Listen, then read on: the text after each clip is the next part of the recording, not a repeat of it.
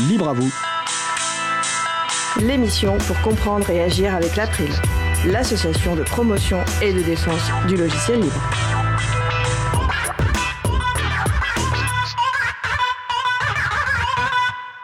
Bonjour à toutes, bonjour à tous. Vous êtes sur la radio Cause Commune 93.1 FM en Ile-de-France et partout dans le monde sur le site causecommune.fm.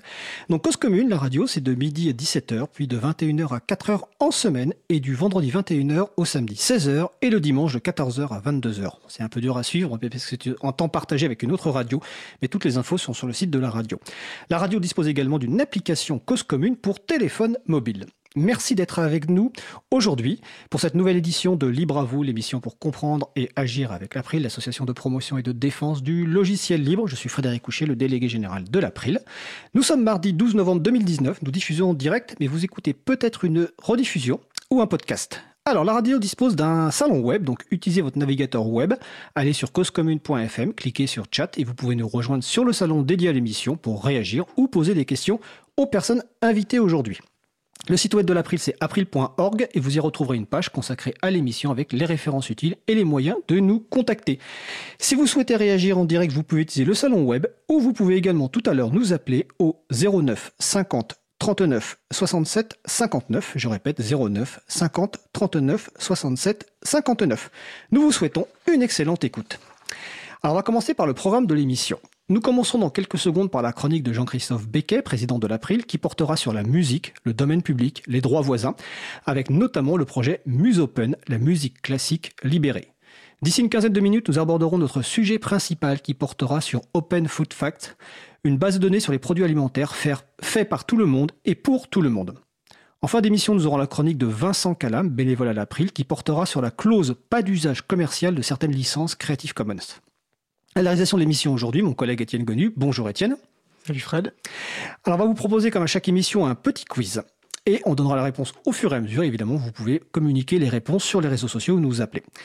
Alors aujourd'hui, nous allons parler d'Open Food Facts qui utilise notamment un système d'étiquetage nutritionnel et un système de classification concernant la répartition des aliments en quatre groupes en fonction du degré de transformation des matières dont ils sont constitués. La question, enfin les questions, quels sont les noms de ces deux systèmes? Évidemment, vous aurez la réponse dans le cadre du sujet long avec une explication détaillée. Euh, deuxième question, lors de l'émission de la semaine dernière du 5 novembre 2019, notre sujet principal portait sur les femmes et l'informatique. Sauriez-vous citer les noms des associations créées par des femmes, réservées aux femmes, pour notamment qu'elles puissent s'exprimer librement, échanger, rassembler les voix des femmes dans l'informatique et également mener des actions. La réponse en fin d'émission. Tout de suite, place au premier sujet. Texte, images, vidéos ou base de données, sélectionnées pour son intérêt artistique, pédagogique, insolite, utile Jean-Christophe Becquet, président de l'April, nous présente une ressource d'une licence libre. Les auteurs de ces pépites ont choisi de mettre l'accent sur les libertés accordées à leur public, parfois avec la complicité du chronique cœur. C'est la chronique Pépite libre. Alors Jean-Christophe, tu es normalement avec nous au téléphone depuis Digne-les-Bains oui, bonjour Fred, bonjour à tous, bonjour à toutes. Alors bonjour euh, Jean-Christophe, et donc le sujet du jour, c'est la musique, le domaine public, les droits voisins et Muse Open, la musique classique libérée. En effet, oui, le droit d'auteur réserve au créateur d'une œuvre un monopole temporaire sur l'exploitation de son travail. Ce privilège, qu'on appelle le droit patrimonial, interdit toute reproduction ou représentation de l'œuvre sans l'autorisation expresse de l'auteur. En droit français, cette restriction se prolonge 70 ans après la mort de l'auteur. Ensuite, les œuvres basculent dans ce que l'on appelle le domaine public.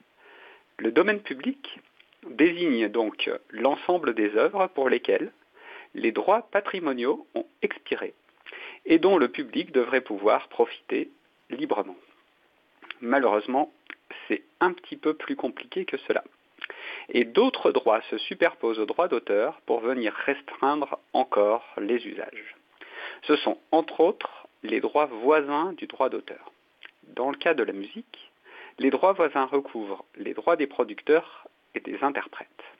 Ainsi, pour la musique classique, s'il ne fait aucun doute que les compositions de Mozart, Beethoven ou Chopin appartiennent au domaine public, la plupart des enregistrements sont encore sous le joug de restrictions pour plusieurs décennies. En effet, la durée des droits voisins des interprètes a été prolongée de 50 à 70 ans par le Parlement européen en 2011. cette directive a été transposée dans le droit français en 2015. C'est pour dépasser ces restrictions qu'Aaron Dune a lancé en 2005 le projet MuseOpen, ma pépite du jour. MuseOpen est une organisation américaine à but non lucratif dont l'objectif est de libérer les enregistrements de musique classique. Comment? Eh bien, en proposant à des musiciens professionnels d'enregistrer des œuvres pour les offrir au public. MuseOpen sollicite le soutien à travers des campagnes de financement participatif. Les artistes sont rémunérés simplement au lieu d'une rente basée sur la diffusion de chaque enregistrement. Ils perçoivent une rétribution pour leur travail au moment de son exécution. Ensuite, on leur demande de donner leur accord pour une diffusion libre et donc de renoncer contractuellement à leurs droits voisins d'interprète. En 2012, le projet MuseOpen a par exemple levé 68 000 dollars, environ 62 000 euros, six fois l'objectif initialement fixé, auprès de plus de 1200 contributeurs. Cet argent a permis de financer l'Orchestre symphonique de Prague pour enregistrer des œuvres de Beethoven, Brahms ou Tchaïkovski. En partageant librement les fruits de ce travail, MuseOpen a contribué à rendre accessible à tous ces trésors de notre patrimoine musical. Le site MuseOpen propose aujourd'hui un catalogue musical riche de plus de 5000 enregistrements partagés selon le régime du domaine public ou une licence libre, la licence Creative Commons by SA. D'autres enregistrements sont sous des licences de libre diffusion, c'est-à-dire qu'ils restreignent les utilisations commerciales ou la production de versions modifiées, licence Creative Commons NC ou ND. On ne peut donc pas les considérer comme libres. Mais pour chaque fichier, MuseOpen indique de manière très claire sous quelle licence il est disponible.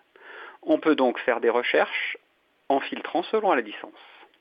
MuseOpen propose aussi un espace de partage de partitions musicales d'œuvres également passées dans le domaine public. MuseOpen propose un accès gratuit mais limité au téléchargement.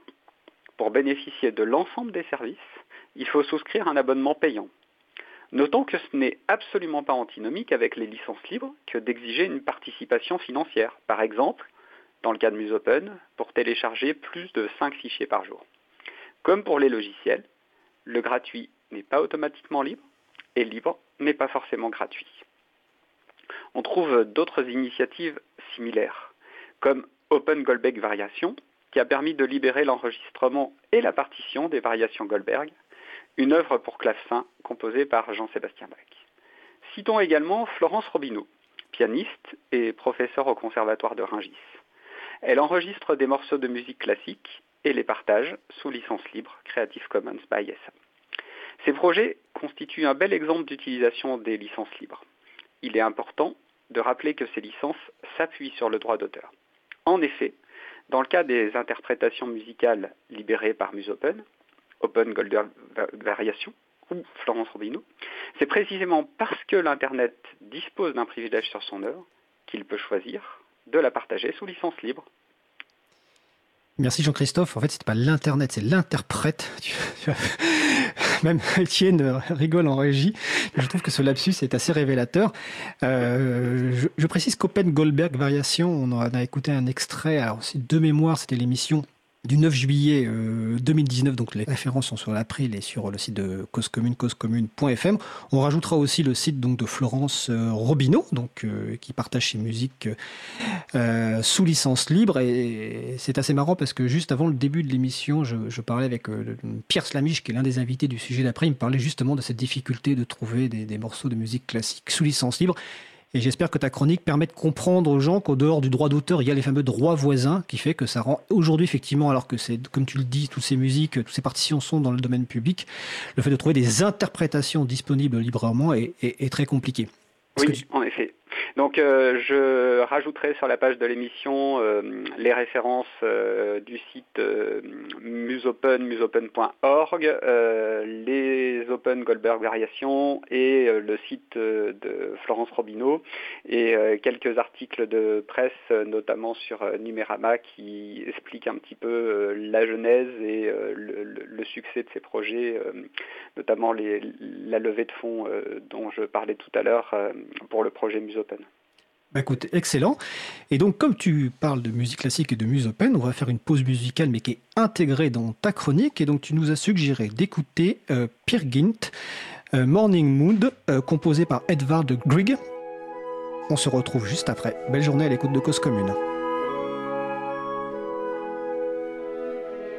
Cause Commune 93.1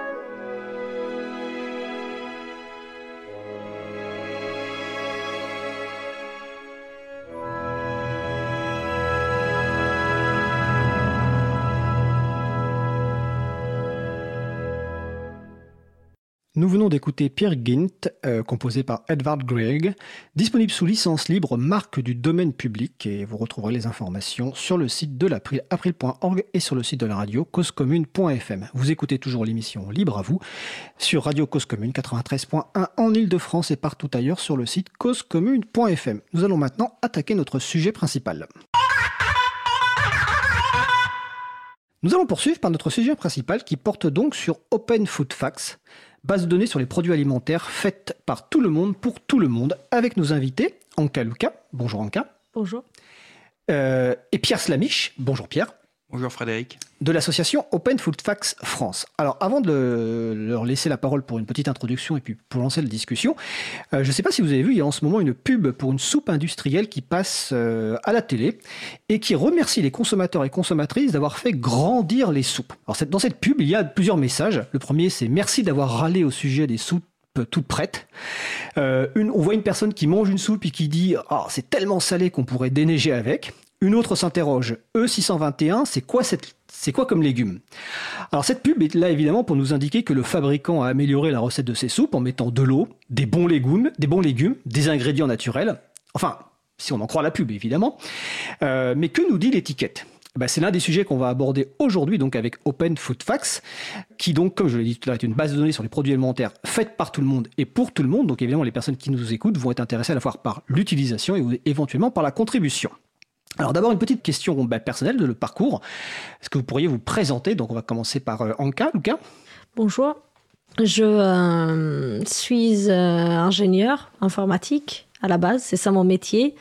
Et j'ai fait du développement de logiciels libres pour toute ma vie professionnelle depuis 12 ans maintenant. Et depuis quelques années, j'ai découvert Open Food Fact.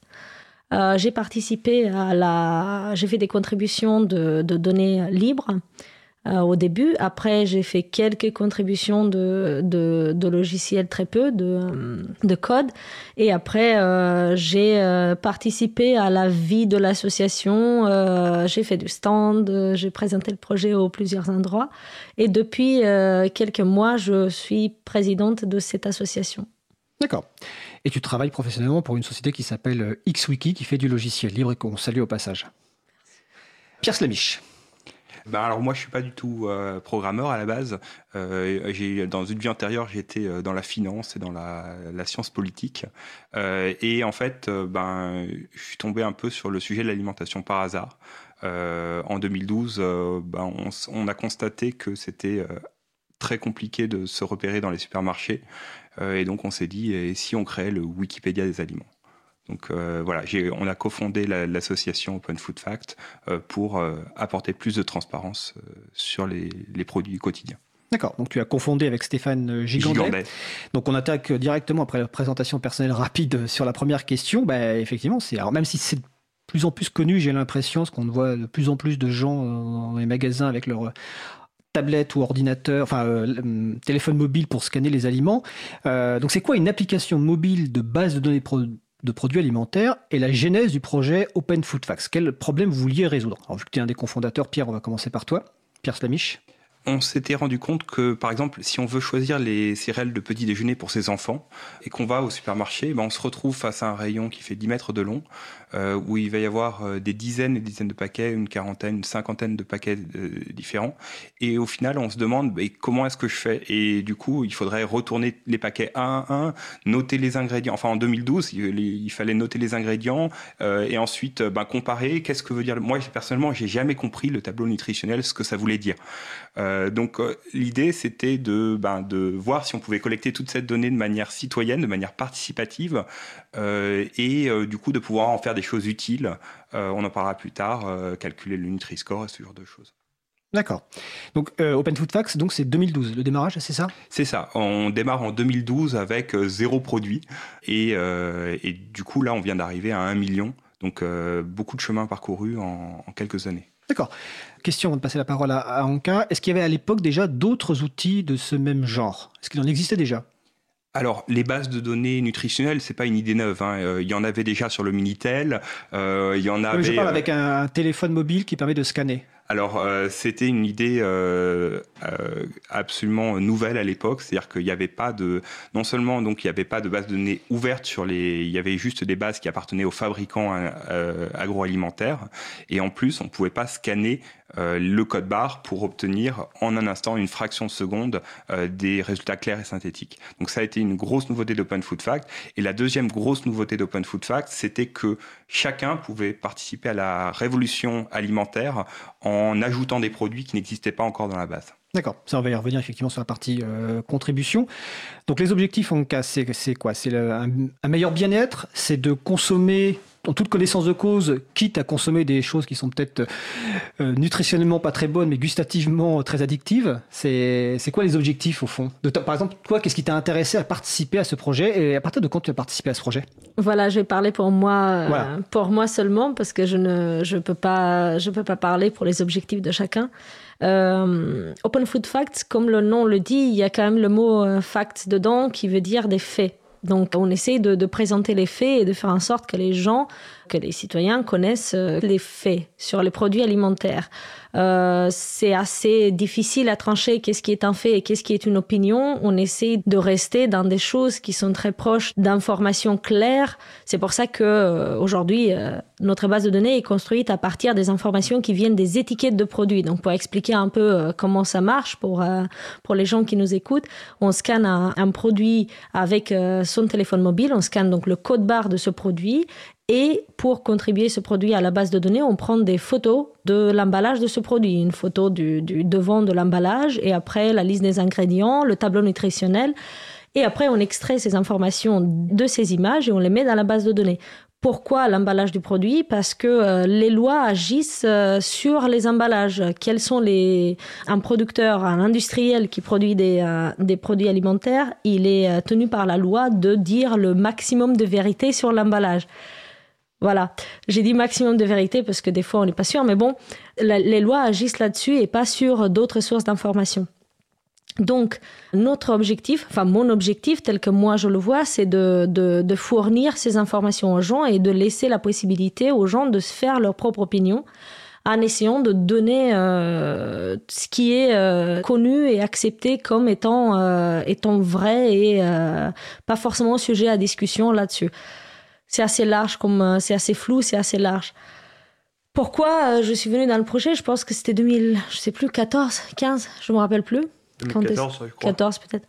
C'est euh, à cause des soupes d'une marque qui passe maintenant ces fameuses soupes. Fait, j'avais préparé l'émission, je savais qu'Anka était venu par les soupes. Tout à fait. Moi, je suis arrivée par les soupes. C'est, euh, j'ai découvert le projet. Euh, j'ai vu, j'ai, j'ai, croisé Stéphane Gigandé sur un salon. J'ai découvert le projet et après j'ai installé l'application et j'ai commencé à regarder un peu dans mon frigo, dans mon placard. Et euh, c'est à cause des soupes, j'ai découvert qu'il y avait un additif dans, un, dans une de ces, de ces briques de soupe. Il y avait un additif qui n'était pas forcément un légume. Euh, je pense pas que c'était le même E de la pub, mais bon. J'étais curieuse de savoir si cet additif se retrouve dans toutes les soupes en briques. Euh, notamment, c'était le glutamate monosodique ou monoglut, je ne sais pas exactement le nom.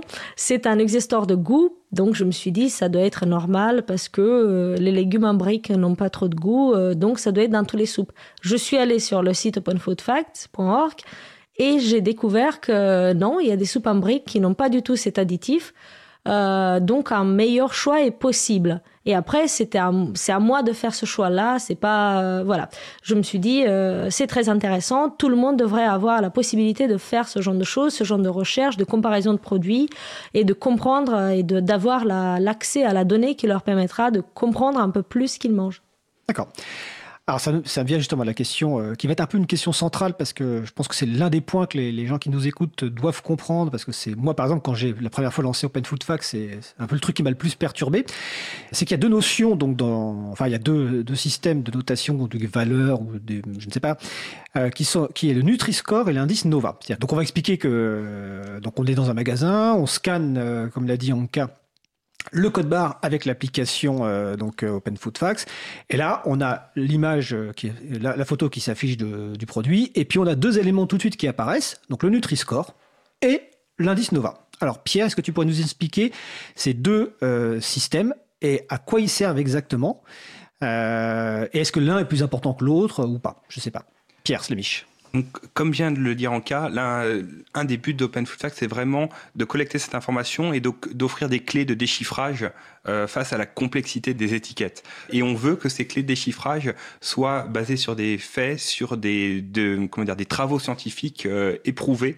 Donc, euh, on affiche deux scores importants, très importants. donc, le Nutri-Score, c'est cette note de A à E euh, qu'on commence à voir apparaître sur les emballages euh, et qu'on a calculé dès, sa création, euh, donc qui permet d'avoir la qualité nutritionnelle d'un produit. Ça prend en compte des choses comme les protéines, les fibres, donc des points positifs pour ce genre de nutriments qui sont favorables à la santé et des points négatifs pour les choses un peu plus défavorables comme le sel, le sucre, le gras, etc. Donc ça, c'est le Nutri-Score de A à E, comme une note à l'école. Ça permet vraiment de voir la qualité nutritionnelle. Et puis le deuxième indicateur qu'on affiche, c'est le groupe Nova. Donc là, ça va de 1 à 4 et ça indique le niveau de transformation d'un produit alimentaire. Est-ce qu'un produit alimentaire est brut, donc euh, par exemple les légumes, les choses qu'on peut aller acheter sur le marché, ou est-ce qu'il est transformé, voire même ultra transformées. Euh, donc, par exemple, le cas de vos soupes, elles sont probablement Nova 4. Euh, et donc, c'est un score là. Donc, autant le Nutri-Score est un score français créé par le professeur Erkberg, donc euh, le la personne qui a notamment créé les 5 fruits et légumes par jour qu'on connaît tous. Et le Nova est un score de recherche brésilien, donc par le professeur Montero. Et donc, sur cette problématique de est-ce qu'on, est-ce que les, les aliments qu'on mange sont ultra transformés, sachant que le programme national nutrition santé recommande de réduire cette part d'aliments transformés dans l'alimentation parce que ça pose des problèmes au niveau de la santé. D'accord. Alors je précise que tu, posais la fameuse soupe dont on va pas citer la marque. Donc là, je viens d'ouvrir Open euh, Food Facts. Et donc le Nutri-Score, c'est B. Et l'indice Nova, c'est 4. Et en gros, le, Nutri-Score B, c'est surtout parce qu'il y a du sel, mais en quantité quand même euh, modérée. Mais en tout cas, donc on voit. Alors, euh, par rapport, donc j'ai déconcertant. Ah, en fait, justement, je vais en venir à la question parce qu'en fait, en préparant l'émission, moi, j'utilise pas, j'utilisais pas ces applications-là, mais par contre, j'ai appris qu'il y avait une appli qui existait, euh, une autre application qui existait. Ça sera peut-être l'occasion d'en parler un peu sur le fonctionnement tout à l'heure, mais qui s'appelle Yuka notamment. Donc, la, personne à qui j'ai demandé de tester m'a dit, euh, bah tiens, Yuka, elle, elle affiche une note de 1 à 100. Et elle m'a dit c'est beaucoup plus clair parce que par exemple si c'est 80 sur 100 et une évaluation sur quatre critères excellent, bon, enfin très bon, moyen et insuffisant, quelque chose comme ça. En tout cas la personne m'a dit bah ça c'est pour moi c'est facile à comprendre. Si c'est 80 sur 100 c'est que c'est bon. Et en testant Open Food Facts la personne m'a dit mais là j'y comprends rien parce que tu vois tu as un Nutri-Score qui est AB donc plutôt pas trop mal et tu as un Nova qui est 4 et bien sûr ça apparaît en rouge le Nova 4 parce que c'est le pire. Et donc ce, ce côté là qui peut être un peu perturbant. Alors là-dessus qu'est-ce que vous avez à répondre donc Pierre et Anka? Ah, c'est justement ça qui est très intéressant. C'est le, on a choisi de montrer le paradoxe du produit. C'est-à-dire que, effectivement, le, je prends un exemple extrême. Le Coca-Cola zéro. Là, il va avoir un Nutri-Score B parce qu'effectivement, il n'y a pas de sucre dans le Coca, il n'y a pas de graisse, etc. Par contre, il y a plein d'additifs dans le, dans le Coca zéro. Euh, il y en a même encore plus que dans le Coca classique. Et donc là, il va être Nova, euh, Nova 4, donc produit ultra transformé. Donc on a choisi de ne pas tout aggloméré, de pas mélanger littéralement les fruits et les légumes, euh, les, pommes et les bananes ensemble, mais plutôt de montrer, ben, ce produit va être bon nutritionnellement. Par contre, ben, les ingrédients vont être euh, ben, bizarres et on affiche même depuis peu l'impact euh, environnemental du produit, l'impact carbone du produit et des produits qui sont bons pour vous, vont parfois être mauvais pour la planète. C'est ça. Donc, en fait, c'est des paradoxes. Et après, on, tient à, donner les cartes en main aux gens pour leur permettre de faire leur propre choix personnel. Ne pas leur, leur imposer, ne pas remplacer euh, la confiance aveugle dans un label de qualité d'une marque ou le label rouge sur de choses euh, par la confiance aveugle dans une application, mais de, de, permettre aux gens de développer leur esprit critique et euh, de prendre du recul face à ces applications qui, qui font florès. D'accord. Avant de laisser la parole à Anka, juste, euh, j'avais une question justement de Pierre Bresson, qui est la personne qui a développé l'application euh, Cause Commune, qui me demandait justement, donc concernant l'empreinte carbone des produits, j'aimerais savoir quand cette fonctionnalité sera disponible. Donc c'est déjà disponible l'empreinte carbone? Alors euh, oui, elle est disponible. Alors euh, il y a quelques limitations parce que c'est quelque chose d'extrêmement complexe l'empreinte carbone. Euh, ça se base en fait sur les ingrédients. donc on essaye de d'estimer par exemple le pourcentage de viande dans, dans des lasagnes au bœuf. on a des données gouvernementales de l'ADEME pour la France qui permettent de dire ben, un kilo de bœuf c'est tant de kilos de carbone. Et donc on fait ce calcul là déjà sur les produits dont on a les ingrédients et euh, où euh, il y a des donc typiquement les plats préparés à base de bœuf, de poisson. C'est pas encore disponible sur tous les produits et c'est pas encore disponible sur dans tous les pays du monde. D'accord. Anka, tu voulais compléter la... Je voulais compléter euh, sur cette question d'affichage de, de qualificatifs des aliments versus deux notes différentes qui ont l'air contradictoires. C'est aussi parce que les choix alimentaires sont divers et personnels à chacun. C'est personnellement, c'est mon avis à moi, que c'est très compliqué de, dire qu'est-ce qui est bon et qu'est-ce qui n'est pas bon, pour les raisons pour lesquelles Pierre a, a, expliqué. Euh, parce que ce qui est bon pour soi, ça peut être mauvais pour la planète, mais également parce que chacun fait ses choix en fonction de ses, euh, de ses, de ses paramètres. Par exemple, le, le Nutri-Score, c'est intéressant le Nutri-Score parce que il y a des produits, par exemple, que vous allez trouver avec euh, le Nutri-Score E. Et euh, là, euh, les gens, ils ont plutôt tendance à fuir, à se dire ah non, faut pas toucher à ça parce qu'il y a un Nutri-Score E. ce n'est pas ça que ça veut dire un Nutri-Score E. Un Nutri-Score E veut dire ne mange pas que ça toute la journée. Mais tu peux le toucher de temps en temps, il n'y a aucun problème. Tu peux manger du chocolat. La plupart des chocolats, je sais pas s'il y a un chocolat D, mais la plupart des chocolats ont des, ont des Nutri-Score dans les D et dans les E. Euh, ça voudrait dire qu'on ne touche plus jamais de chocolat. Ça veut juste dire ne mangeons pas que ça et ne mangeons pas ça toute la journée. Donc les choix sont compliqués. D'accord. Alors j'ai une question sur le salon web euh, de la radio. Comment interpréter le fait que le Nutri-Score affiché sur un emballage soit différent du Nutri-Score donné par Open Food Facts Il me semble être déjà tombé sur cette cas de figure, mais je n'en suis plus très sûr. Bon, je ne sais pas si c'est déjà le cas. Est-ce que sur certains emballages, le Nutri-Score affiché est différent de celui que vous donnez? Alors, en fait, le Nutri-Score est, un, est une série de calculs assez complexes euh, qui se basent sur les informations qu'on est capable de collecter sur les emballages. Et notamment, il y a le taux de fruits et légumes le taux de fibres que malheureusement la législation n'impose pas aux fabricants d'afficher afficher systématiquement sur les emballages. Donc parfois, il peut, il peut se faire qu'on n'ait pas les données sur les fibres et les fruits et légumes, ce qui va faire, ce qui va faire sauter le Nutri-Score de B à C euh, par manque de données. Donc on, affiche des avertissements et on encourage tous les producteurs, euh, s'il y en a qui nous écoutent euh, à l'antenne, à nous envoyer directement les données les plus précises possibles avec les fruits, les, les, les, légumes et les fibres pour qu'on puisse calculer le Nutri-Score de la manière la plus précise possible. Mais généralement, dans 98% des cas, c'est toujours le même. D'accord. Euh, concernant le, Nutri-Score toujours, j'ai vu qu'il y avait une initiative citoyenne européenne euh, pro Nutri-Score qui viserait à imposer euh, bah, l'affichage donc de cette d'étiquetage simplifié Nutri-Score sur tous les produits alimentaires. Donc deux questions. Donc je suppose que ce n'est pas obligatoire aujourd'hui s'il y a une, initiative citoyenne. Est-ce que vous êtes en faveur de cette initiative? Pierre, Anka, qui veut répondre? Je peux répondre assez rapidement. Moi, je n'ai pas de d'avis arrêté là-dessus. C'est bien de, de, fournir de l'information. En même temps, euh, comme, euh, comme Pierre disait, euh, le Nutri-Score, c'est qu'un paramètre des produits qu'on choisit. Il y en a plein d'autres paramètres. mais je pense que ce serait plutôt bénéfique de pouvoir voir plus rapidement une évaluation d'un produit.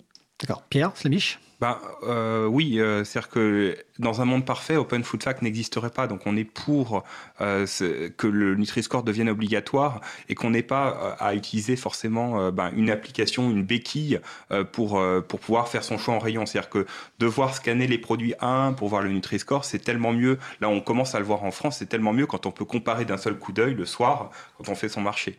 Donc effectivement, le Nutri-Score et puis après, ben, si les fabricants voulaient afficher des choses comme le Nova ou l'impact carbone, ça serait génial. D'accord. Euh, donc là, on y comprend, enfin, on comprend mieux ce qu'est le Nutri-Score et, l'indice Nova. Là, on va passer euh, rapidement à la, partie euh, comment on crée ce type d'application, donc à la fois sur la partie logicielle et puis aussi sur la partie base de données, euh, donc est-ce que c'est des licences libres dans les deux cas? Est-ce que c'est créé uniquement par des bénévoles? Est-ce que vous avez des gens qui sont euh, financés pour développer l'application et maintenir la base de données? Et question annexe aussi, est-ce que cette base de données, tout à l'heure tu en as parlé Pierre un petit peu des, des, des pas des producteurs, des, fournisseurs, euh, des fabricants, est-ce que vous êtes en contact avec des fabricants pour récupérer automatiquement, enfin qui vous envoient les informations nutritionnelles concernant les, les aliments? Donc ça fait plein de questions. Qui veut commencer? Pierre, peut-être que tu as fondé ou, ou Anka, je ne sais pas. Alors, il y a effectivement plein de questions. Euh, J'essaye de me remémorer la première. Alors, sur la partie logicielle, en fait. Euh, la partie logicielle, la partie base de données, comment vous faites euh, Est-ce que c'est que des bénévoles Est-ce qu'il y a des personnes qui sont financées pour développer euh, la partie logicielle et puis peut-être la partie base de données? En cas. D'un point de vue technique, il y a, on va dire, trois composantes techniques. Il y a le, le code du, du, du serveur. Euh, qui fait le site web, donc openfoodfacts.org euh, et tout ça. C'est un logiciel libre. C'est écrit en Perl s'il y a des gens qui veulent euh, venir participer. Après, il y a l'application mobile, les applications mobiles, mobiles plus précisément, parce qu'il y a pour chaque plateforme. Je pense que c'est le développement natif aujourd'hui, si je me rappelle bien, Android, iOS, c'est tout. Ubuntu aussi. Ubuntu aussi. Ubuntu aussi. on avait aussi Firefox OS, mais comme euh, c'est mort, c'est mort. Et euh, c'est peut-être pas mort, je pense qu'il est toujours euh, maintenu par la communauté, donc je demande pardon aux gens qui font ça et pour lesquels Désolé. Ah, le libre n'est jamais mort, il est gelé en attendant d'être. le livre, voilà, le livre, il est, il est jamais mort. C'est ça l'avantage du livre. Et le troisième composant technique, c'est la maintenance de tous les serveurs et toutes, toutes les opérations qui font que ça tient debout. Tous les logiciels sont libres, développés au début par des bénévoles. donc tout ce qui a été développé a été développé par les bénévoles dans leur temps libre. Et euh, depuis très peu de temps, on a du, on a du financement pour des euh, projets auxquels on participe qui nous permettent de euh, financer des personnes qui font tourner l'association, on va dire, et aussi du développement par-ci, par-là, je pense. je ne pense pas qu'on a des permanents développeurs. Si, si, on a, pardon, des permanents développeurs. Bah, justement, ça permet de faire le lien avec le, avec le, euh, ce que tu mentionnes sur justement les financements. Euh, on parlait des producteurs. Ça nous permet typiquement de créer une plateforme qui va permettre à tous les producteurs euh, d'importer leurs données directement dans, Open Food Fact. Donc effectivement, on a des, producteurs depuis quasiment le début du projet qui nous disent ah mais c'est génial comment on met nos données, comment on met nos produits dans Open Food Fact. Et donc là, on est en train justement de mettre en place une plateforme qui nous permettra d'avoir des données à jour, complètes et plus détaillées sur les produits. du coup, grâce au soutien de Santé publique France, euh, qui est l'organisme euh, qui s'occupe de la, ben, de la prévention santé en France. D'accord. Et donc, on a parlé sur la partie logicielle, euh, c'est des logiciels libres. La partie base de données, une spécificité, c'est qu'elle est disponible sous une licence libre spécifique aux bases de données. Voilà, logiciel libre et données ouvertes, ça c'est des et, tout est gratuit. Donc ça c'est des grands principes euh, de l'association. Donc euh, effectivement on a les, logiciels qui permettent de générer ces données ouvertes. D'ailleurs on, l'appelle le product opener, c'est-à-dire décapsuleur en français.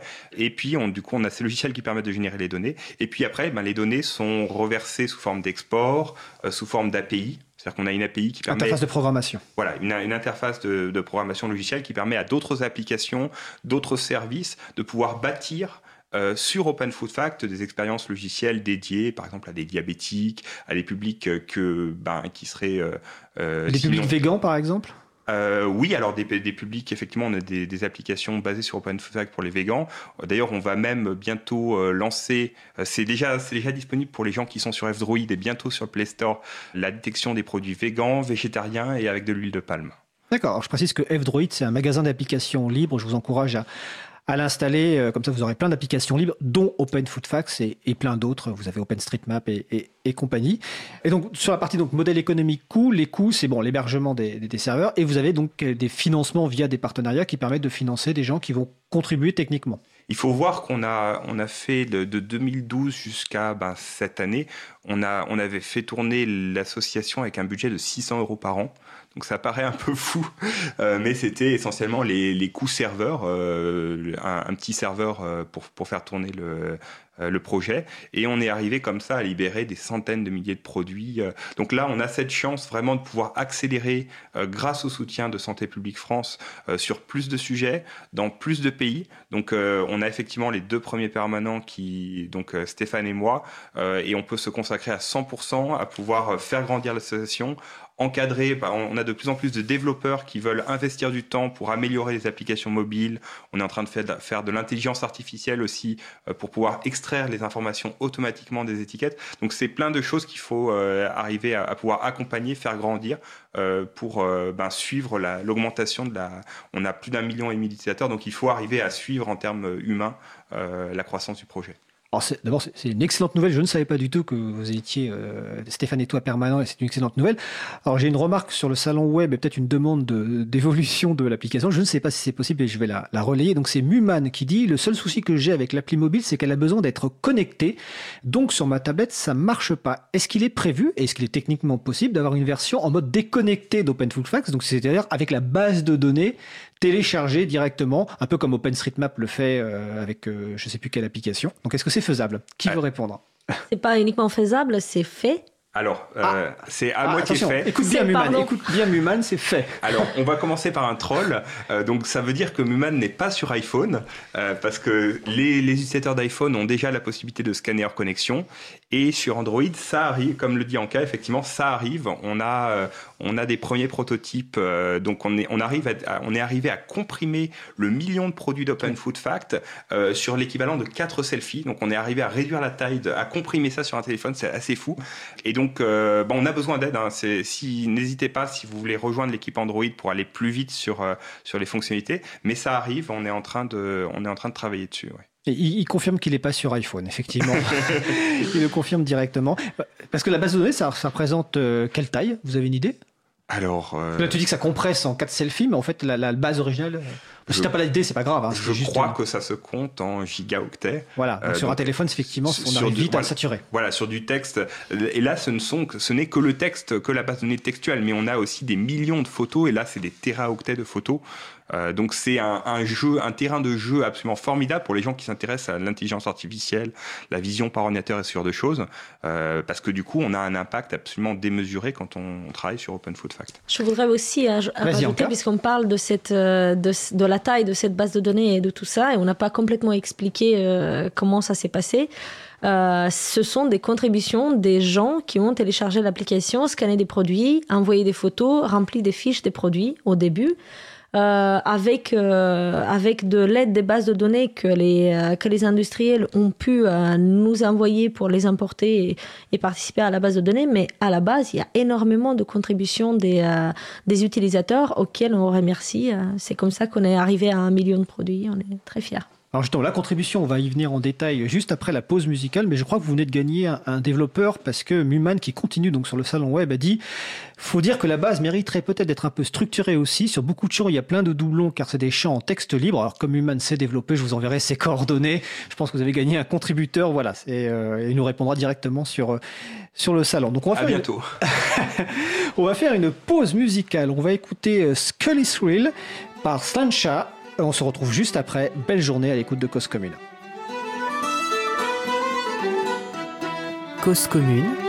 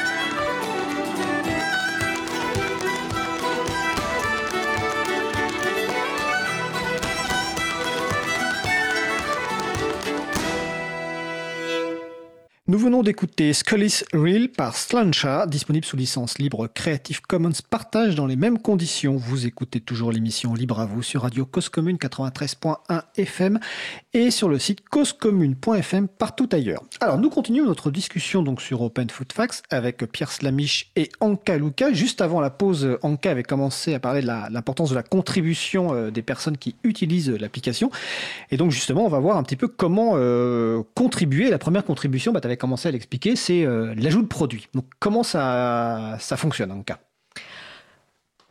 On va au supermarché ou chez soi, dans le frigo ou dans le placard, on scanne un produit, le code barre du produit, on télécharge l'application d'abord, je ne l'ai pas dit, pardon, on télécharge l'application, on scanne le code barre, donc il y a un bouton sur l'application qui dit scanner, on scanne le code barre d'un produit, ça va reconnaître les chiffres du code barre et ça va chercher le produit dans la base de données. Si ce produit est trouvé euh, on peut améliorer le, produit en envoyant des nouvelles images ou des nouvelles euh, des images des, avec les ingrédients. Par exemple si les ingrédients sont pas remplis ou avec la ou avec le tableau nutritionnel si les informations nutritionnelles ne sont pas remplies. Il y a aussi la possibilité de modifier directement le, la fiche produit pour euh, mettre à jour ces informations-là, mais c'est très important de nous envoyer la source de cette information. Par exemple, si quelqu'un veut mettre à jour les informations nutritionnelles du tableau nutritionnel, c'est important aussi de mettre la photo pour avoir la preuve que effectivement ce sont les vraies euh, données, les bonnes données. Ça, c'est si le produit existe. Si le produit n'existe pas, on commence à prendre des photos et à remplir. Il y a trois écrans à remplir, il n'y a pas plus que ça. Le premier écran qui demande une photo du devant de l'emballage du produit, le nom du produit et la catégorie du produit. Euh, le deuxième écran qui demande une photo de la liste d'ingrédients qui vont être euh, reconnus automatiquement par un, logiciel de reconnaissance de texte. Et donc, on va essayer d'extraire la liste d'ingrédients à partir d'une image pour vous. Donc, vous n'avez pas besoin de, taper du texte sur le mobile, heureusement. Euh, S'il y a des erreurs, vous pouvez les corriger après, mais euh, ça marche euh, en fonction de la taille de l'étiquette du produit, qui est un sujet, mais euh, en fonction de la taille de l'étiquette et donc du texte sur cette étiquette, ça peut marcher directement, très bien. Et le troisième écran, c'est le tableau nutritionnel. Donc pareil, image et euh, les chiffres qui sont dans le tableau nutritionnel du produit. Une fois qu'on a fait ça, on a un produit qui est correctement rempli et le Nutri-Score et le Score Nova sont calculés automatiquement. Donc on a euh, sous maximum, on va dire deux minutes et demie si on a du mal à trouver un bon angle pour la photo, on a le Nutri-Score et le Score Nova pour un produit qu'on s'apprête à manger et on peut savoir un peu plus ce qu'on va manger. D'accord. Alors est-ce que le, le produit est ajouté automatiquement dans la base ou est-ce qu'il y a une validation ou une modération il est, il est ajouté automatiquement à la base par le même principe de euh, Wikipédia. Euh, on ajoute l'information et on espère qu'avec suffisamment de, de, de paires de ça se dit ouais. euh, tous, les, tous les bugs seront découverts. C'est le principe du libre, en fait. C'est la loi de Linus, voilà. de Linus Torvalds. Alors, justement, ça me vient une question, bah, toujours que vous posez tout à l'heure, enfin, en préparant Pierre Besson sur la fiabilité des données. Est-ce que vous avez noté de la triche ou des données erronées, qui sont deux sujets différents, évidemment Pierre Slamish. Alors, pour compléter, donc, effectivement, il y a ce côté collaboratif, c'est-à-dire qu'on a, on a la chance d'avoir une communauté de plus de 25 000 personnes. On a un million et demi d'utilisateurs. On a plus de 25 000 personnes qui vérifient ces fiches en fait euh, de manière continue. Et euh, ce qu'on a fait monter ces dernières années, c'est plusieurs choses. C'est d'abord euh, des algorithmes spécialisés de qualité donc euh, qui vérifie par exemple que la somme des, nutriments sont fait bien 100 grammes, etc. Donc euh, ont des écarts à la moyenne. Par exemple, est-ce que ben, ça ressemble, est-ce que ces lasagnes à la bolognaise ressemblent bien à des lasagnes à la bolognaise d'un point de vue ingrédient et d'un point de vue nutrition? Donc euh, l'intelligence artificielle aide pas mal. Et puis le troisième pilier euh, sur la qualité, c'est que euh, on a les imports producteurs en fait qui sont en train de monter en puissance. Donc on a de la donnée directement validée à la source. donc évidemment on, applique les mêmes vérifications on, que, Vous leur faites pas confiance par défaut quand même. Euh, on, s'assure quand même que, que, voilà, sachant que c'est tellement radioactif et si s'ils s'amusaient à mentir euh, euh, sur les choses, ils auraient des conséquences légales sur les emballages, puisque voilà directement de l'État. Et puis en termes de relations publiques, ça serait, ça serait, un peu radioactif pour eux. Euh, mais voilà les trois, les trois piliers. Donc la, la modération citoyenne, euh, des algorithmes qui viennent renforcer ça, et puis les producteurs qui, qui viennent euh, renforcer directement leurs données. Sachant qu'on a la chance d'avoir un, sujet qui est effectivement, c'est un sujet passionné, l'alimentation, mais c'est plus factuel qu'un un article sur la guerre de 100 ans ou sur des choses qui peuvent porter à polémique. D'accord. Est-ce que les gens qui, soit qui scannent dans les magasins pour vérifier un aliment, soit pour le rajouter, est-ce que c'est bien vu aujourd'hui par les, supermarchés ou autres? Euh, Ou est-ce que euh, un agent ou une personne de la sécurité vous dit non euh, Comment c'est vu? Parce que je... C'est très intéressant. Voilà, parce qu'il y a des, y a des histoires personnelles différentes. Personnellement, j'ai jamais eu de problème dans le supermarché et je me cache même pas. Je sors mon téléphone, je prends des photos, je scanne des trucs. Après, j'ai appris que ça dépend de pays aussi. Euh, il y a d'autres gens qui ont d'autres expériences. Euh, j'ai une anecdote à ce sujet d'ailleurs. On a un contributeur russe parce que du coup OpenFact est présent dans plein de pays, plus de 150 pays. On a un contributeur russe qui s'est fait expulser manu militari de son supermarché local. Donc vraiment, effectivement, ça varie. Donc euh, ça dépend de ça dépend de pays. Après, il y a des histoires un peu moins heureuses que la mienne en France. Et euh, donc j'allais euh, j'allais parler de cette histoire de, de, de pays. C'est euh, c'est important à savoir que Open Food Fact c'est fait pour être international, pour marcher dans tous les pays du monde. Ça peut être très intéressant de retrouver les mêmes produits euh, euh, dans deux pays différents et de pouvoir comparer les ingrédients. Il y a des gens qui ont eu d'ailleurs des expériences un peu malheureuses dans mon pays à moi. Moi je suis je viens de Roumanie à la base. Et euh, il y a des gens qui, des Français qui sont allés scanner euh, en Roumanie parce qu'ils étaient en visite. Ils m'ont raconté des histoires euh, dont je ne suis pas très fière. D'accord. Alors c'est intéressant parce qu'effectivement, l'une des façons aussi de contribuer au Point Food Fact, c'est de, localiser, enfin c'est d'adapter l'application à une langue. Aujourd'hui, c'est disponible dans combien de langues, dans combien de pays en fait? 150, tu as dit, c'est ça en cas? Euh, c'est Pierre qui a dit. Ah, alors, donc effectivement, on a des produits dans à peu près 150 pays. D'accord. Euh, on n'a pas des traductions dans, dans, dans, les, dans, dans autant de langues que ça, euh, mais on essaye vraiment, euh, on a ce credo que l'information alimentaire, c'est un droit fondamental et ça doit être accessible, quelle que soit sa langue, quel que soit son pays, euh, même si le pays n'est pas, entre guillemets, rentable de, pour, pour une start-up ou pour un, un grand groupe. L'idée, c'est que vraiment, quel que soit le téléphone aussi qu'on a, Android, iOS, et, et, et qu'on n'ait pas aussi à, à payer avec sa vie privée. Euh, donc euh, du coup, typiquement sur OpenFoodFact, on n'a pas besoin de s'inscrire. Donc on peut utiliser l'application sans filet de données personnelles. Il n'y a pas de tracker dans l'application, etc. D'accord. J'ai une question. Euh, tout à l'heure, on a parlé de Yuka. Une des fonctionnalités de Yuka dont on m'a parlé, c'est le fait que quand vous avez un produit scanné qui est un produit, on va dire avec un, une note mauvaise, euh, Yuka affiche des alternatives. Et la personne m'a dit Ah, ça c'est vachement bien parce que j'ai pas à prendre la tête, je vais dans la liste des alternatives et je, je choisis. Alors j'ai regardé avec Open Food Facts, il n'y a pas a priori, sauf erreur, pour le moment en tout cas, de cette liste d'alternatives. Est-ce que c'est prévu? Est-ce que c'est. Euh... Parce que bah, avec Yuka, on peut se dire Bon, c'est une start-up, machin, on peut peut-être se dire comment ils mettent les alternatives? Est-ce que derrière il y a des financements? Alors qu'avec une base de données ouverte, on sait comment ça fonctionne. Alors, il y a, y a, deux points. Donc déjà, effectivement, c'est la transparence des algorithmes, ça c'est important. Euh, donc euh, nous, si on, on, doit faire quelque chose, ça sera totalement transparent. Euh, il y a aussi un deuxième point qui est important, c'est la personnalisation. C'est-à-dire que quelqu'un qui est végan, quelqu'un qui est musulman, n'a pas les mêmes euh, l'envie d'avoir les mêmes recommandations selon bah, ses préférences personnelles euh, ou religieuses ou ses, ou ses problèmes de santé. Donc euh, nous, on veut que ça soit ultra personnalisé selon euh, ben, qui on est, d'où on vient et ce qui nous préoccupe. Et troisième point, en attendant, donc ça, on a, on a prêt, on est en train de, de, de, de préparer la, la, fonctionnalité. Ça va prendre encore un peu de temps. Euh, et en attendant, sur Android, on a cette fonctionnalité assez sympa qui permet de comparer, de faire un peu son mini UFC que choisir en rayon. C'est-à-dire que, euh, parce que typiquement, si on a une recommandation et qu'elle n'est pas dispo en rayon parce qu'il est 19h et que tous les produits sont partis ou que c'est pas disponible dans ça son supermarché local, ça sert pas à grand chose. Et si en plus euh, elle est trop vertueuse, si on si on veut une alternative au Nutella et que l'application propose euh, des trucs un peu trop vertueux, et, euh, inintéressants entre guillemets pour la personne, c'est un peu dommage. Donc nous, ce qu'on permet de faire, c'est on fait sa présélection en rayon. Euh, et puis on compare bah, typiquement les lasagnes euh, au bœuf, on peut les comparer entre elles euh, en un instant et voir le Nutri-Score, le Nova et l'impact carbone pour après bah, faire son choix parmi son choix sous contrainte parmi ce qu'on a dans le rayon au moment où on, on fait ses courses. D'accord. En cas ça, vaut peut-être aussi de mentionner tous les outils de, pas forcément comparaison, mais d'analyse de, la base de données de produits qui sont disponibles. Déjà, il y a toute la, toute la taxonomie de produits, donc les catégories de produits. C'est facile de trouver les alternatives sans influence d'un algorithme qu'on ne connaît pas.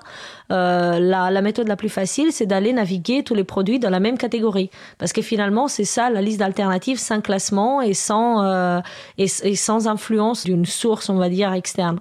On, peut créer en, une minute sur Open Food Fact, on peut créer son graphe en, trois clics. Et il y a aussi l'outil de, de, graphe, donc les catégories, la navigation par catégorie, et après l'outil de graphe qui permet de, de, de faire des, des, graphiques assez intéressants graphique assez intéressant avec euh, les, euh, les différents euh, paramètres nutritionnels des produits qui font partie d'une certaine catégorie, qui sont ou pas bio et ainsi de suite. Ces outils ne sont pas disponibles dans l'application mobile à ma connaissance. Peut-être qu'un jour on va les mettre dans l'application mobile. mais ces outils existent puisque la base de données est libre. On peut on toujours être un peu plus confiant dans le dans l'algorithme de, du, de classification. Donc la vérification est, possible, ce qui n'est pas le cas. Une vérification est possible, euh, oui, une vérification. Je ne dis pas que c'est pas le cas. Je ne veux pas dire que, que les autres applications ne sont pas euh, ne sont pas bonnes parce que je ne je, je ne sais pas plus que ça. Mais euh, il y a cette confiance en fait de du de, de la transparence. Il y a la, il y a la transparence qui donne confiance dans le résultat ou la possibilité de le vérifier. Exactement. Ce qui est valable ici, valable en sécurité euh, partout. Euh, tout à l'heure, tu as parlé, enfin à l'instant, Pierre, tu as parlé des, de, des produits, enfin des, des, données envoyées par les, les producteurs. Euh, est-ce qu'il y a des données importantes qui, qui manquent encore, ou est-ce qu'il y a des données qui pourraient être plus définies, plus précises? Euh, oui, euh, il y en a. C'est-à-dire que, euh, en fait, quand on a commencé Open Food Fact, on s'intéressait aux ingrédients et à la nutrition globalement. Et puis on s'est rendu compte au fur et à mesure que les, ben une personne est venue nous voir en nous disant, oui, ben moi, ce qui m'intéresse, c'est l'environnement. La nutrition, bon, ok. Et donc, du coup, on a rajouté ben, les emballages, le carton, le plastique, etc. et en fait, au fur et à mesure où OpenFact se développe, on se rend compte de nouvelles préoccupations des gens. Par exemple, la question climatique, la question de l'environnement a beaucoup euh, grossi ces dernières années. Euh, et pour pouvoir faire des calculs, par exemple, d'impact carbone euh, ou de responsabilité sociale et environnementale des entreprises, bah, il y a besoin de beaucoup de données. Et ça, les entreprises, en fait, quand on discute avec les fabricants, quand on apporte leurs données, en fait, eux-mêmes ne sont même pas capables de calculer l'impact carbone de leurs produits. Euh, parce que notamment les logiciels qui permettent de calculer ces empreintes euh, carbone ne sont pas libres et les données sous-jacentes pour faire des hypothèses sur ces empreintes carbone ne sont pas libres non plus. Donc euh, ils ont même pas, ils sont obligés de payer des cabinets de conseil très chers pour pouvoir calculer ces impacts carbone. donc il y, a, vraiment cet enjeu à créer la donnée sur la traçabilité environnementale et, sociale et ensuite après à la rendre lisible et exploitable par les consommateurs. D'accord. Ce qui est intéressant euh, au sujet de quelles sont les données qui manquent euh, ou quelles données manquent, c'est que euh, il y a aussi aujourd'hui, par rapport à 2012, il y a aussi des, des nouvelles possibilités qui s'ouvrent grâce à l'existence de ce type d'application et de base de données. Puisqu'on a libéré de la donnée, les ingrédients, le tableau nutritionnel, c'est bon, on est d'accord, c'est intéressant, etc. Mais où est, où est-ce qu'on peut aller plus loin? Est-ce qu'on peut aller encore plus loin? Est-ce qu'on peut trouver encore d'autres informations qui sont intéressantes? Et ces questions-là, on se les pose aujourd'hui parce qu'on a vu que c'était possible avec les ingrédients et les euh, informations nutritionnelles. Donc la transparence fait que la transparence est demandée en fait. Plus il y en a, plus on en, on en demande. C'est-à-dire qu'en fait, en 2012, les gens nous prenaient pour des fous furieux quand on leur disait on va créer une base de données avec tous les produits du monde. Et donc, du coup, maintenant, bah, quand on leur parle d'impact carbone, de responsabilité sociale, ils disent Ah ouais, bah, ils ont fait ça sur les... C'est comme tu disais en cas, effectivement, ils l'ont fait sur la nutrition, ils ont été assez fous pour le faire sur la nutrition. Bah, pourquoi ça serait pas possible sur des choses qu'on estimait euh, infaisables jusqu'à présent? C'est comme, je pense qu'on disait aussi euh, que les gens étaient fous quand ils ont lancé Wikipédia et d'autres euh, projets du, euh, du même genre. Alors on va avancer parce que le temps passe très vite et je voudrais quand même parler quelques mots de, de votre travail avec des partenaires parce que c'est assez important et notamment l'un des partenaires qui est donc EREN, l'équipe de recherche en épidémiologie nutritionnelle. donc est-ce que vous pouvez m'en dire plus?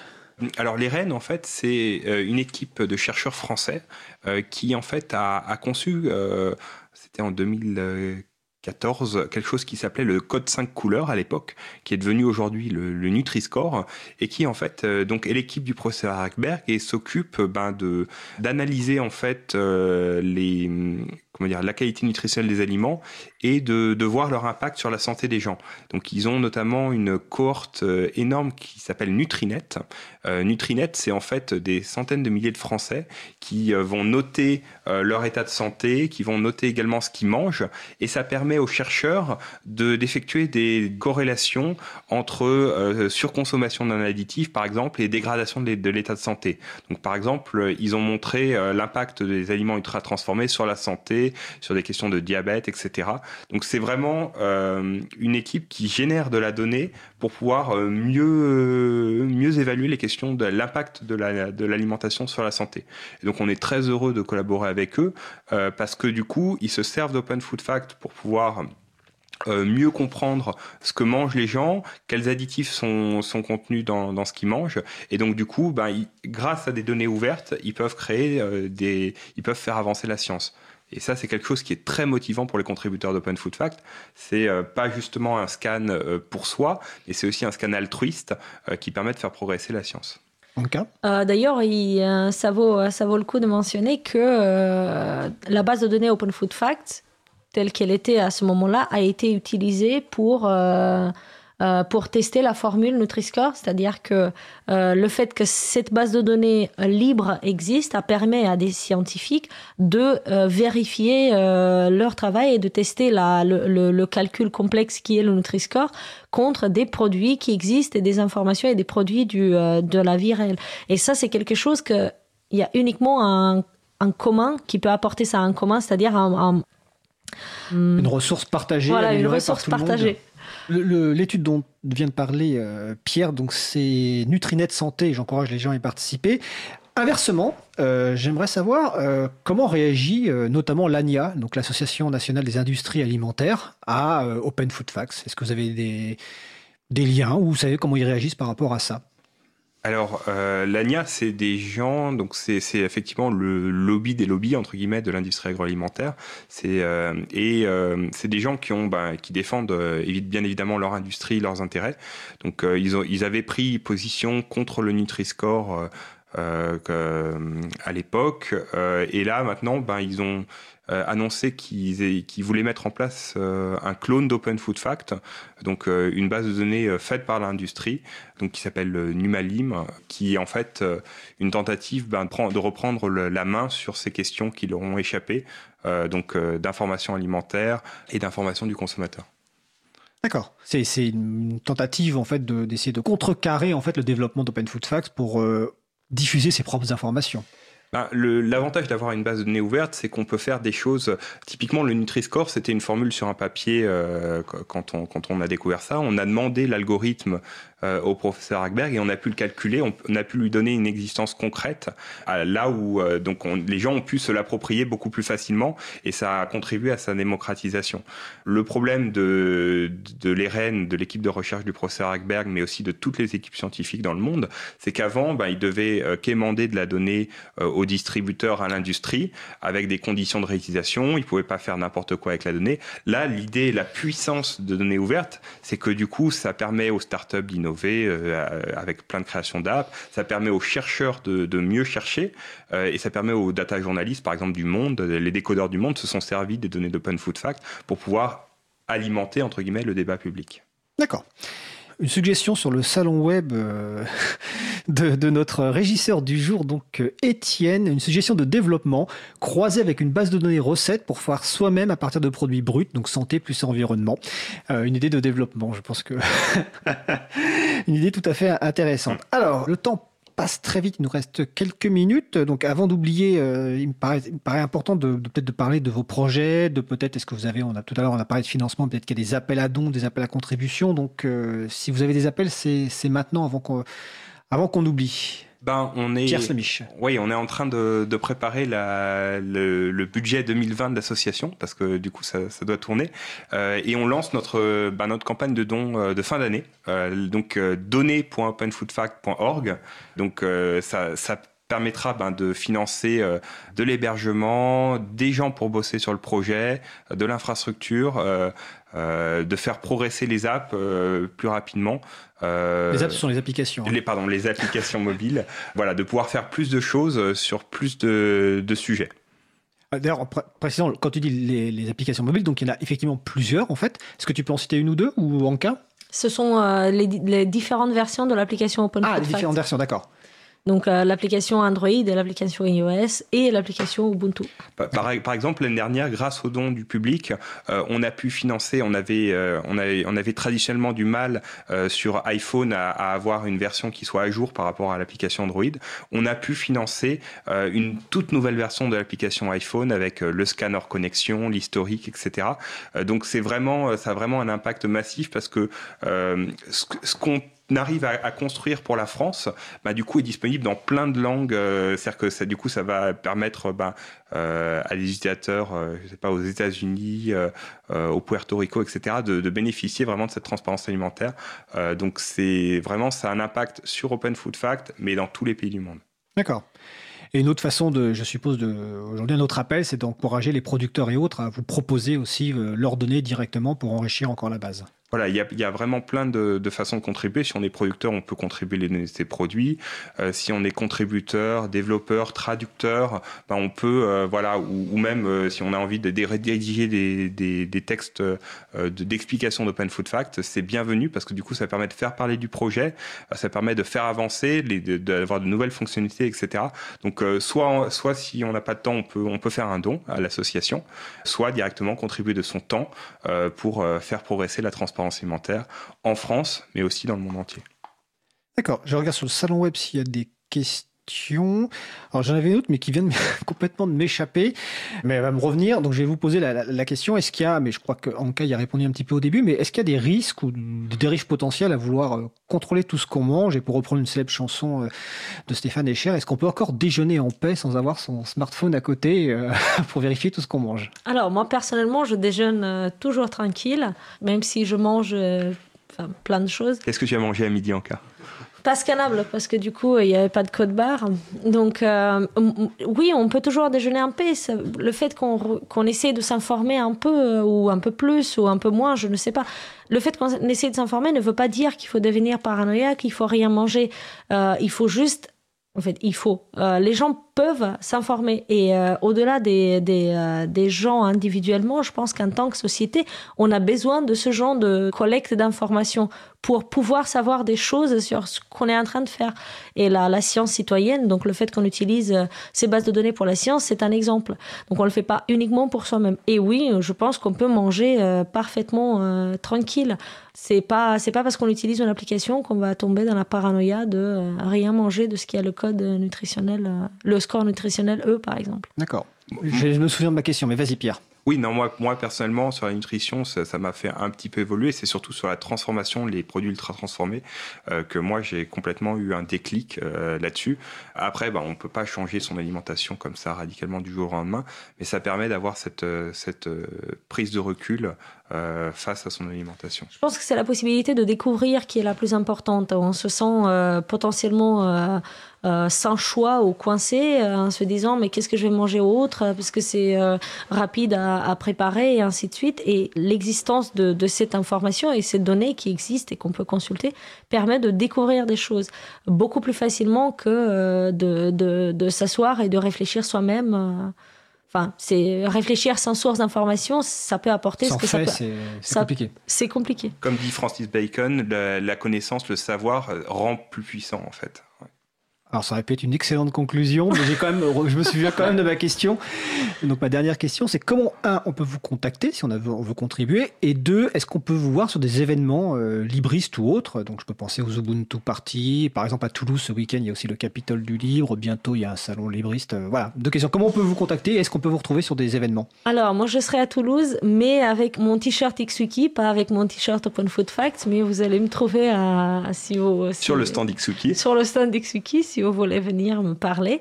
Euh, et je serais ravie de, vous parler d'Open Food Facts aussi.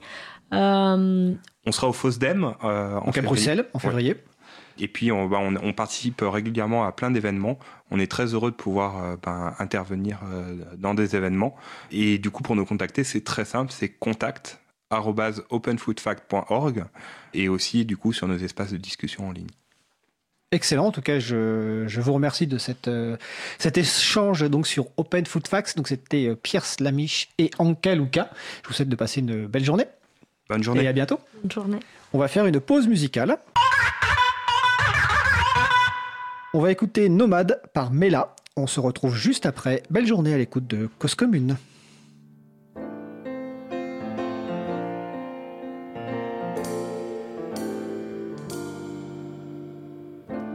Cause commune 93.1 Maybe I'm a nomad,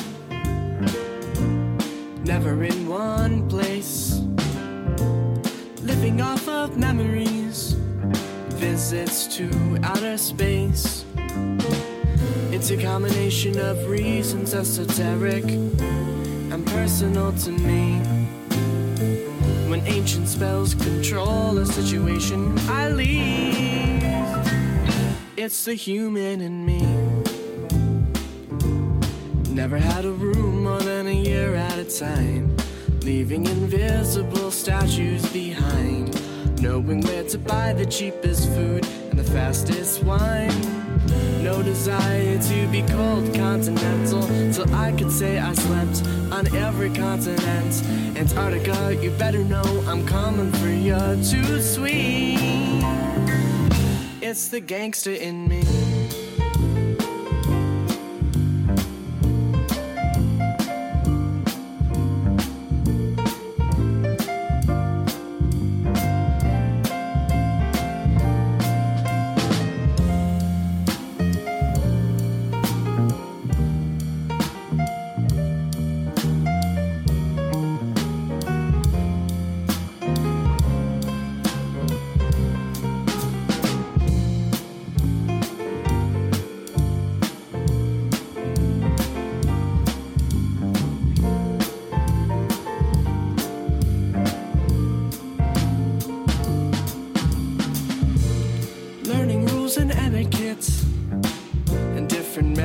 Drive. Another face, another crowd, another romance, another way to escape another town. A hundred miles further to infinity. Today it's Massapequa, tomorrow New Orleans. Maybe just this once the world could settle down for me. But that would be too easy.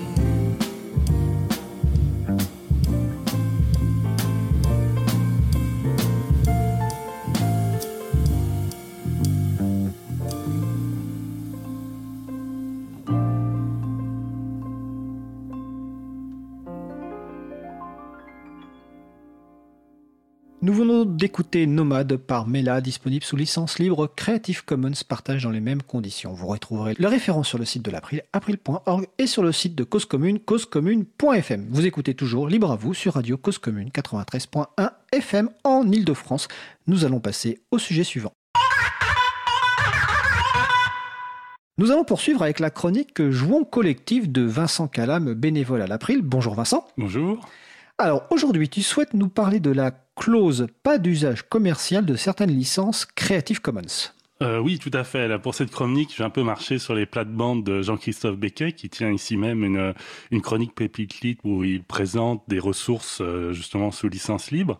Et dans sa toute première chronique, euh, que l'on peut télécharger sur euh, le site de l'April, il évoquait le cas d'une vidéo d'une conférence qui était sous licence euh, Creative Commons, mais qui ne pouvait pas réutiliser dans une formation parce qu'il n'avait pas cette clause, euh, et qu'est-ce qu'elle avait justement, cette clause euh, usage non commercial.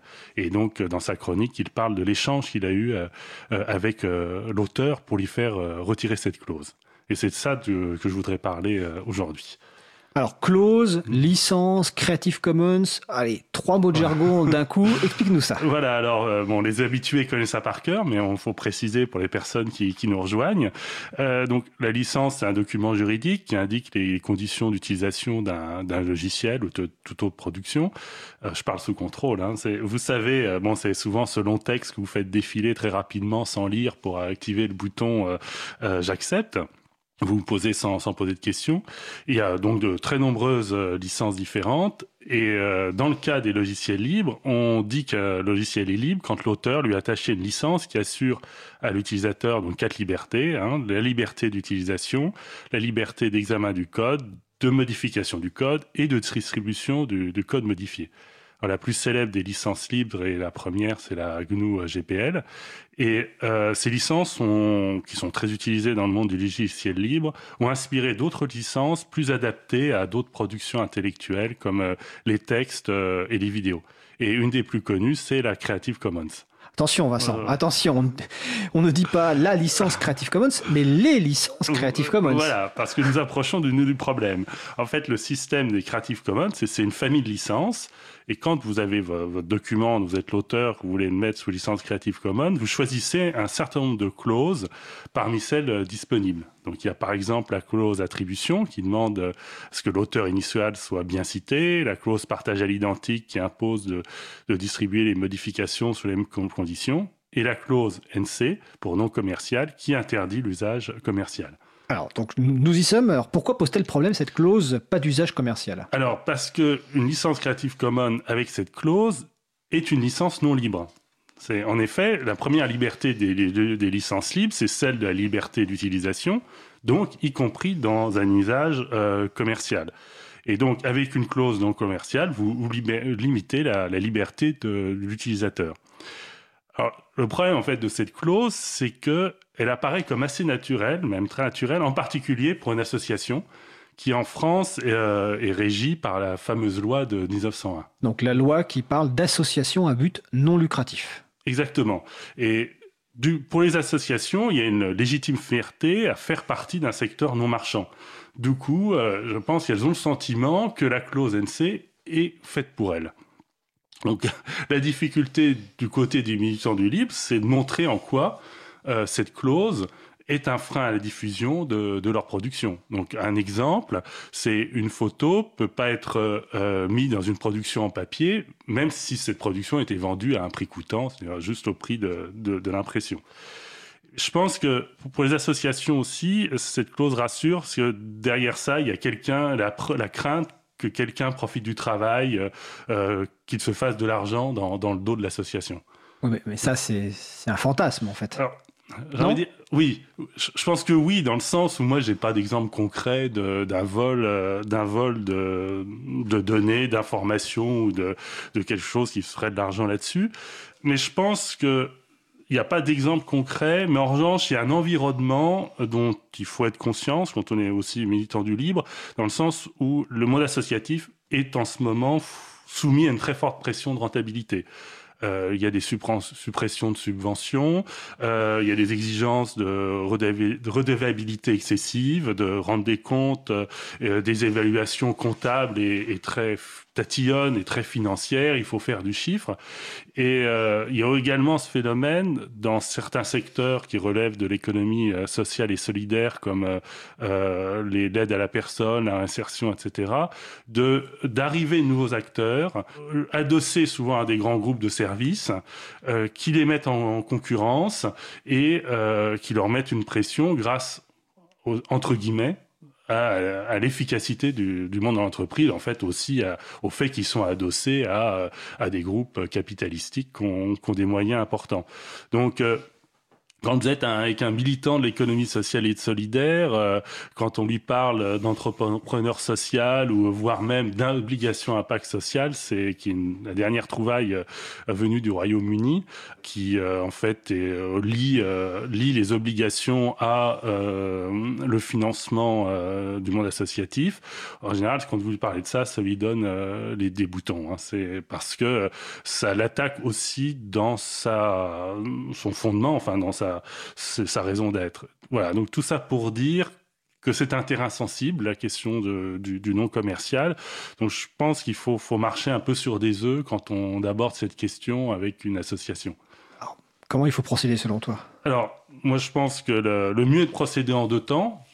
Je ne pense pas être le seul à avoir cette expérience. Le premier sens, c'est déjà de convaincre l'association de l'intérêt d'avoir une licence. Parce que tout simplement, euh, euh, beaucoup d'associations ont leur document qui est comme ça, sans indication. Donc, Quand il n'y a aucune licence, ça dépend du juste du droit d'auteur, et donc il n'y a rien d'autorisé. Et donc déjà, les convaincre d'indiquer une licence. Et dans ce premier temps, la clause non commerciale, parfois, ça peut rassurer. Ça, peut rassurer l'association qui, limite un petit peu cette diffusion libre auquel elle n'était pas forcément préparée. Et je pense que c'est dans un second temps qu'on peut, à partir d'exemples euh, concrets, euh, montrer en quoi euh, cette clause non commerciale constitue un frein et n'est pas très utile et, finalement pourrait être supprimée. Par exemple, si l'association gère des données géographiques, par exemple géolocalisées, la clause non commerciale va interdire de les réutiliser dans une base de données comme OpenStreetMap, qui est la grande base de données géographiques. Donc, c'est une valorisation en moins des données euh, pour l'association et, c'est dommage. Dans sa chronique, euh, Jean-Christophe avait procédé euh, comme suit. Il avait d'abord félicité l'auteur parce qu'il avait déjà fait l'effort de mettre sous licence Creative Commons avec clause non commerciale. Et ensuite, une fois qu'il avait félicité, il lui a montré l'intérêt qu'il avait à abandonner, euh, à abandonner cette clause pour euh, permettre une meilleure valorisation, une meilleure diffusion euh, du contenu et de la production, parce que en final, c'est ça le but, c'est aussi de, diffuser au maximum sa production. Tout à fait. Donc, il ne faut pas y aller comme un bourrin. Euh, de façon agressive, il faut euh, tenir compte du, du, contexte de la personne et effectivement commencer par féliciter la démarche parce que la personne a entamé en choisissant une licence de la gamme Creative Commons une démarche de partage. Et il faut dire aussi que Creative Commons euh, n'explique pas trop, au fait, quand on choisit les licences, les impacts potentiels. Bon, évidemment, pas d'usage commercial, il peut y avoir différentes interprétations et je trouve qu'il y a peut-être un manque d'explication. Et donc, il faut y aller en l'expliquant et puis en positivant au départ, en saluant le travail et puis en respectant le choix de la personne, au fond. Oui, complètement. Puis dire que finalement, une des clauses les plus importantes, euh, c'est la clause d'attribution, qui est de dire, euh, oui, c'est important que votre travail soit, euh, euh, on garde la source de qui l'a produit initialement. Je pense que d'ailleurs, c'est des meilleures protections, contre le vol, parce que quelqu'un va pas s'amuser à faire entre guillemets de l'argent en indiquant la source et en montrant que sa source ce n'est pas lui, que c'est une petite association. En termes d'image, ce n'est ce n'est pas terrible. Donc le plus important, c'est sans doute cette clause d'attribution et de la faire respecter. Alors, il y a peut-être aussi la clause, euh, c'est peut-être l'occasion d'expliquer l'importance de la clause de, partage à l'identique copyleft. On pourra peut-être en reparler euh, parce que c'est une clause qui permet de protéger beaucoup plus finalement que la clause non commerciale. Puis sur le terme vol, faut, on va rappeler que dans le numérique, il n'y a pas vraiment de vol, hein, parce qu'on ne soustrait pas quelque chose. Voilà, c'est juste un terme de, de, terminologie. La conférence dont tu parles, c'est un faible degré d'originalité. Et donc la chronique de Jean-Christophe Becquet, c'était dans l'émission du 15 janvier 2019. Donc les podcasts sont disponibles sur causecommune.fm et, et sur april.org. On peut aussi, euh, bah, quand tu parlais des freins, expliquer que par exemple un frein potentiel, tu as parlé de OpenStreetMap, mais on vient de parler d'OpenFootFax, bah, d'expliquer qu'OpenFootFax la licence choisie n'est pas une licence, c'est pas une licence Creative Commons parce que c'est spécial base de données, mais c'est une licence qui autorise la réutilisation euh, commerciale et que finalement quelque part c'est un, un commun numérique qu'on développe et qu'effectivement bah, voilà il y, a une discussion à avoir avec les personnes pour qu'elles comprennent la démarche et qu'elles fassent leur choix en toute connaissance de cause euh, au final. Tout à fait. Écoute, Jean, euh, je vais t'appeler Jean-Christophe. Euh, Vincent, est-ce que tu veux ajouter quelque chose? Euh, Non, c'est bon. Non, mais écoute, merci Vincent, et puis on se, on se voit le mois prochain. Donc c'était la chronique Jouons collectif de Vincent Calam. Nous approchons de la fin de l'émission. Nous allons terminer par quelques annonces.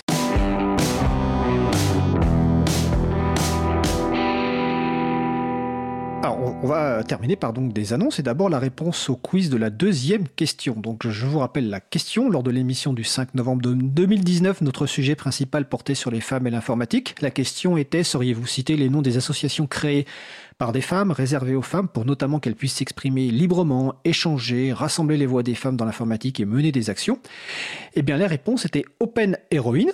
Le site web c'est openheroine.org et pour le chapitre français, vous pouvez le trouver sur le site de codefort.fr.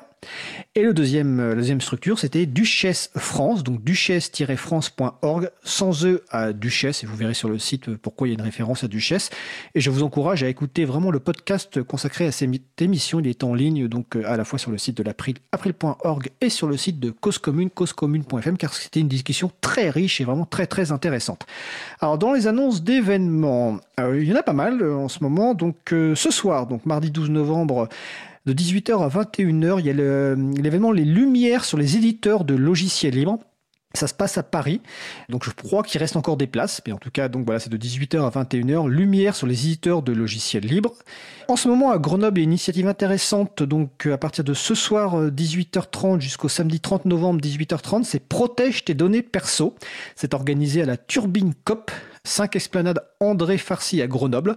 Vous retrouverez les informations évidemment sur le site agendadulibre.org. Jeudi soir à la FPH où euh, Vincent officie, il y a la soirée de contribution au libre, hein, comme tous les jeudis de 19h30 à 22h.